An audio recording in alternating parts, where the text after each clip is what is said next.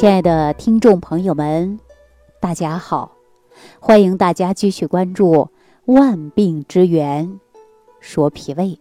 今天节目开始啊，我想问问大家，日常生活当中有没有生过气？我相信很多人呐都会有情绪上的变化，但是有的人呢特别爱生气，对吧？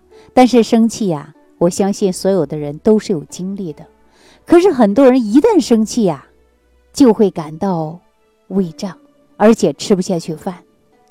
即便是你面前摆着再好的食物，啊，什么样的美味佳肴，你看都不想看，你都会感觉到没有胃口。用一个词儿来形容啊，那就是索然无味儿。于是呢，很多人就问了，说人为什么一生气呀就吃不下去饭呢？其实我告诉大家很简单。因为我们生气这两个字儿啊，你想生气，就是原本呢，我们体内啊是没有气，一生气之后呢，身体就产生了气。那尤其我们的胃是有很大的空间，所以说生出来的气呀，马上就能跑到胃里边去。那胃本来呀是用装食物的，但是呢里边充满了气体，那装不下食物了呀，那自然呢。就会产生到的就是胃胀，啊发胀，吃不下去饭，而且呢，这个生气啊，不仅仅会胃胀，我告诉大家，严重啊，可真的能把人气死。就比如说，很多人生气以后啊，哎呀，说气死我了，气死我了。大家不要认为这只是一句口头禅啊，自古至今啊，被气死的人还真的是不少啊。那比如说。《三国演义》当中的王朝，是不是被诸葛亮大骂一场，然后怎么样啊？活生生给气死了。《三国演义》当中的周瑜，是不是也是被诸葛亮活活给气死的？那尤其诸葛亮说是三气周瑜，非常有名的就是让周瑜临死前还有那一句话，说“既生瑜，何生亮啊”，流传至今。所以很多人就说了，周瑜是被诸葛亮给气死的。但是大家想一想，周瑜不是被诸葛亮气死的，而是自己呀心眼儿太小了，自己给自己气死的。大家说是不是啊？很多人就会问了，说生气呀，不是被别人气的吗？怎么还跟自己有关呢？我跟大家说啊，生气确实是一种啊自己跟自己过不去的一种行为。周瑜觉得自己的能力呢不及诸葛亮，那么就生闷气啊，自己想不开，自己呢把自己给气死了。所以说呀，他跟诸葛亮是没关系的。那我们生气呢是一种自己想不开的行为。那人若一切都能看开呢？那比如说别人说你再多的坏话，说你再多的不是，那又何妨呢？让他说去呗。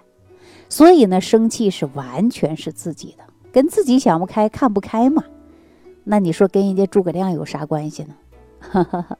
要是诸葛亮啊把周瑜气死的，那就是啊诸葛亮吹了一口气儿，这口气儿呢就是有毒啊，直接把诸葛亮给毒死了，这才是属于啊诸葛亮呢能够把周瑜气死。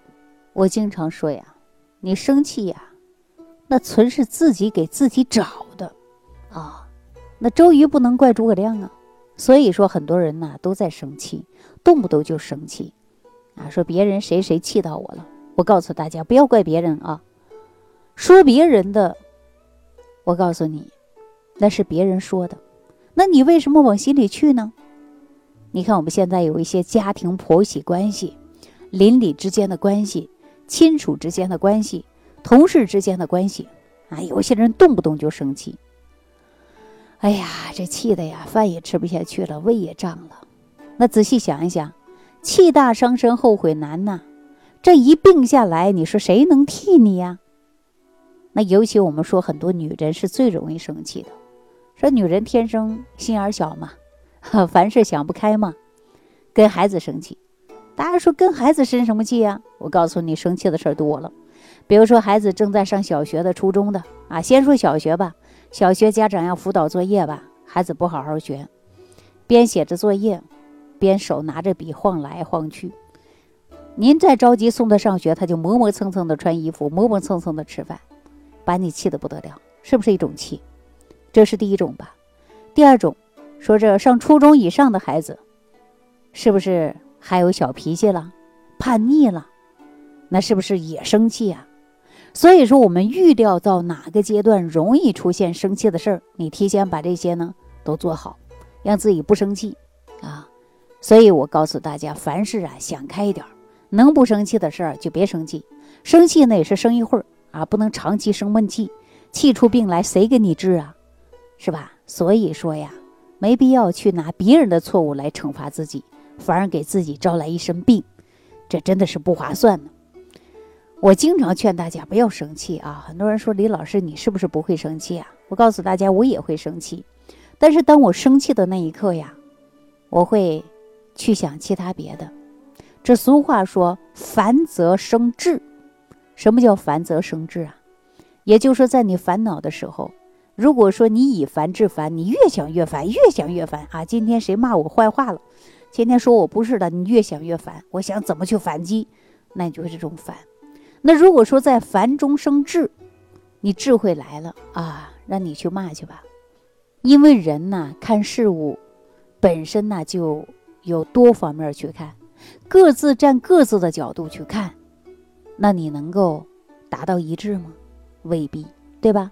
那就比如说我们的啊自然自，那给大家举个简单的例子吧，比如说你在中国，你说我们现在是白天呐。你给你国外的朋友打电话，正好呢，他那是半夜。他说现在是半夜，你说不对，现在是大太阳天，你俩就较劲吧，因为你根本不在一个频道上，你为什么找气生呢？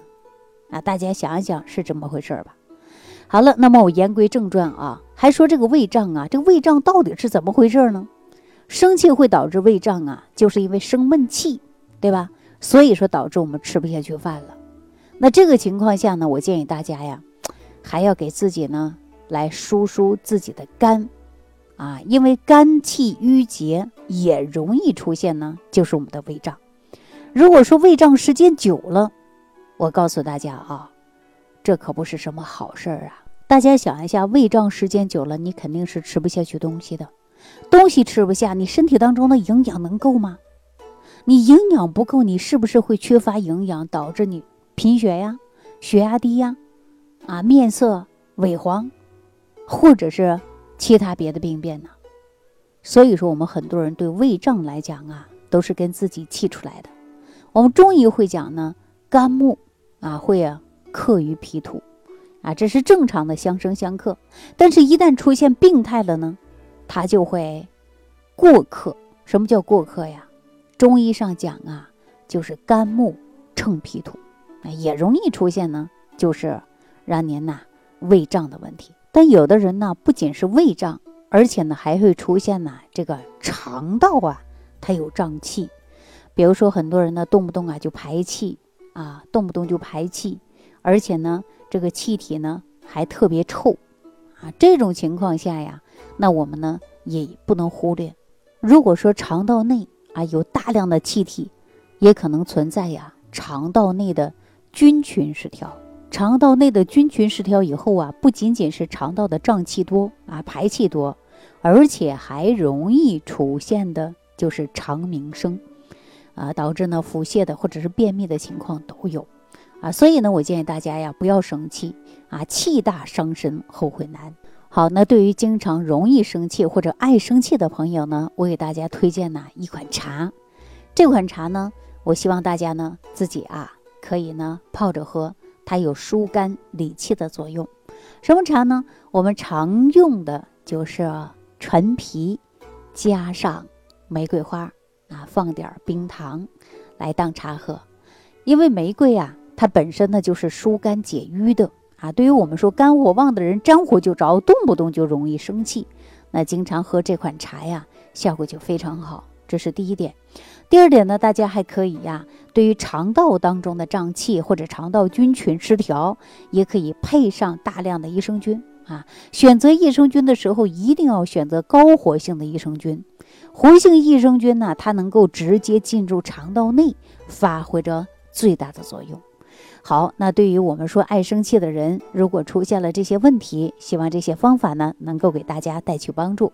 好了，今天呢就给大家讲到这儿了啊，感谢朋友的收听。下期节目当中，我们继续关注万病之源——说脾胃。